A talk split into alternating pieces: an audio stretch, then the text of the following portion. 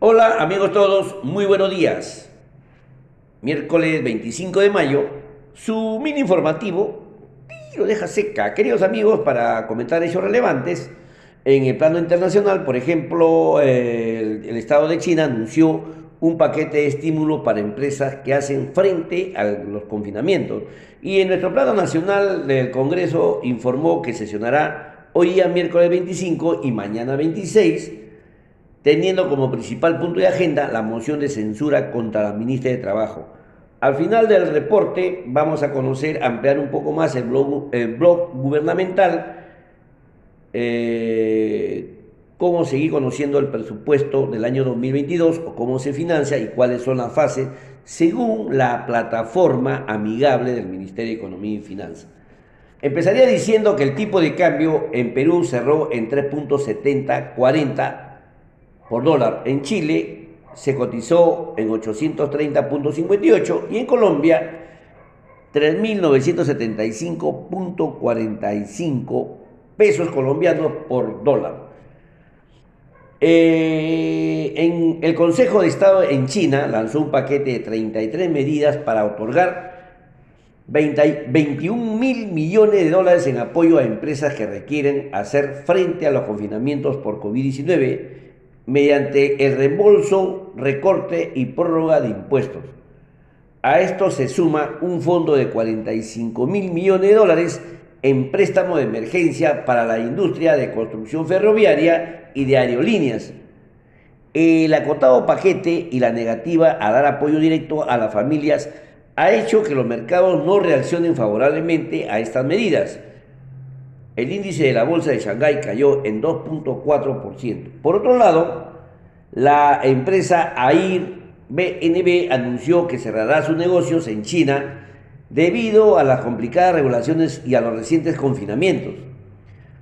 Esta empresa se suma Liking, Yahoo, que ya han decidido no operar en este país. En Estados Unidos la venta de viviendas alcanzó su nivel menor de, en dos años.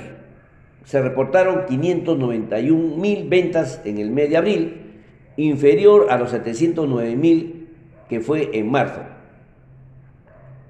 Eh, el comportamiento eh, de estos factores se explica por la recesión misma, el alza de las tasas hipotecarias y, y el alto precio a la, de las viviendas. Eh, finalmente, el miembro del Consejo del Gobierno del Banco Central Europeo y jefe del Banco Central de Letonia indicó que no se debería descartar aumento de 50 puntos básicos en la tasa de interés de referencia en esta institución si la perspectiva de inflación lo justifica.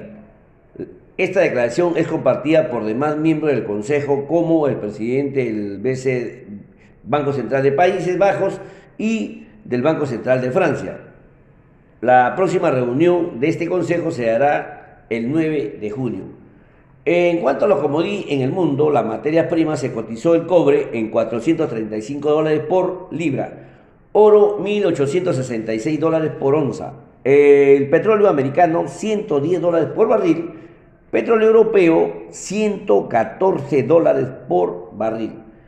El gas natural también se cotizó en 8.80, ligeramente al alza, dólares por millares térmicas británicas. El maíz 772 dólares por buchel, trigo 1155 dólares por buchel y la soya 1693 dólares por buchel. En el, pan, en el plano nacional, como les comenté, el pleno sesionará hoy día miércoles 25 y mañana jueves 26 durante esta semana como principal punto de agenda se tiene, la moción de censura contra la ministra de Trabajo, Bexy Chávez. Ayer se presentó una moción de interpelación y denuncia constitucional contra la ministra de Desarrollo e Inclusión Social y vicepresidente de la República, Dina Boluarte. La presentación de, esta denuncia y moción se basa en un informe de la Contraloría General de la República por firmar documento de la Asociación Privada de Apurima cuando ya ejercía el cargo de ministro. También se pudo escuchar, visualizar la defensa del doctor Otárola, Otárola perdón, la cual contradice eh, los principios de la doble función. Por otra parte, eh, también la ministra de Desarrollo y vicepresidenta Dina Boluarte hizo un llamado a invertir a sectores productivos en el país en el Foro Económico Mundial en Davos, realizado o que se sigue realizando en Suiza, resaltando el crecimiento de 3,8% del país en el primer trimestre del año. También la vicepresidenta declaró que desde el primer instante que el presidente y ella juró servir al pueblo peruano y no nos han dejado gobernar en paz. Semejante declaración en el extranjero. Pero en fin, seguimos para adelante. El foro, también el mencionado foro, el ministro de Economía participó en el panel que analizó lo ocho de incremento de precios e insumos y demás bienes. También manifestó, reconoció la necesidad de tomar medidas para amortiguar los efectos de este fenómeno. El BCR del Perú ayer no intervino en el mercado cambiario. Como les comenté, la jornada del dólar a la baja en 3.7040 cerró el día de ayer 24 de mayo. Bien, queridos amigos, son los hechos relevantes.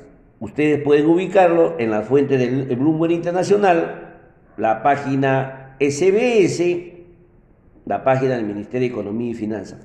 En esta oportunidad, como tercer punto importante del blog gubernamental, vamos a conocer las fases con que se elabora el presupuesto y cómo se puede, eh, esta información, cómo podemos involucrarnos conociendo la plataforma del Ministerio de Economía y Finanzas.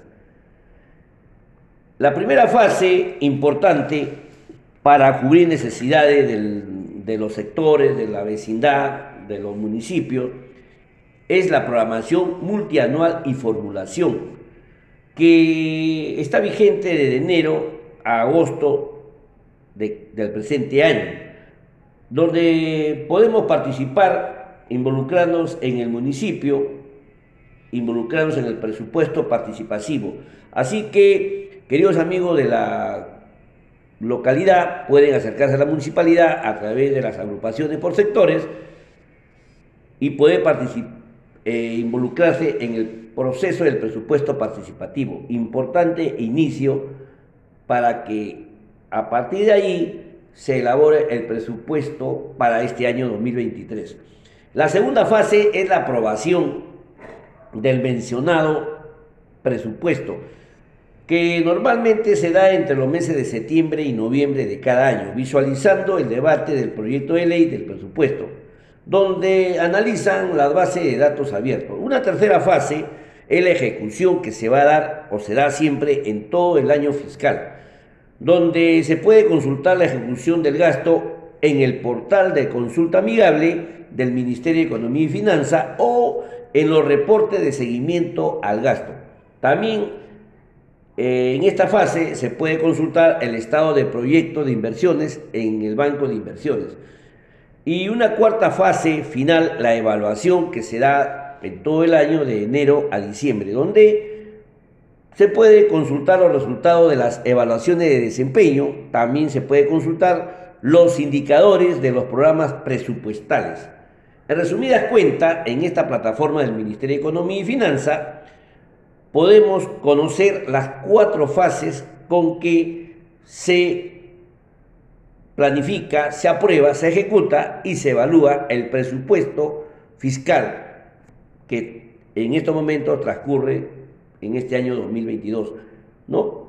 Eh, bueno, como les comenté, el punto de inicio para que se elabore todo esto es que debemos participar en los municipios a través de los sectores de nuestra municipalidad donde podemos plantear las necesidades de nuestro distrito, ¿no? Involucrarse en los informes, en las necesidades habidas y por haber. De esa forma, también llegar a conocer cómo se ejecuta su participación en el mencionado presupuesto. Al final de este reporte les, les haré llegar una, un print amigable de la plataforma del Ministerio de Economía y Finanza, sobre todo de mi querido distrito de Pimentel, para que mis queridos paisanos conozcan cómo es que se da el inicio y cómo, en qué avance se encuentra hasta en este momento nuestras partidas presupuestarias de nuestro querido puerto. Para los postulantes a la CIA municipal deben involucrarse a conocer toda esta plataforma porque dejemos ya de palabrería, hay que reconocer que se ha perdido personajes en cuanto a la estadista, a, la, estadística, ¿no? Desde el fallecimiento del doctor Bedoya y también del doctor Alan García, no encontramos un personaje estadista donde pues obviamente conocen la realidad, donde en números nos expresan todas las necesidades de nuestra patria, ¿no?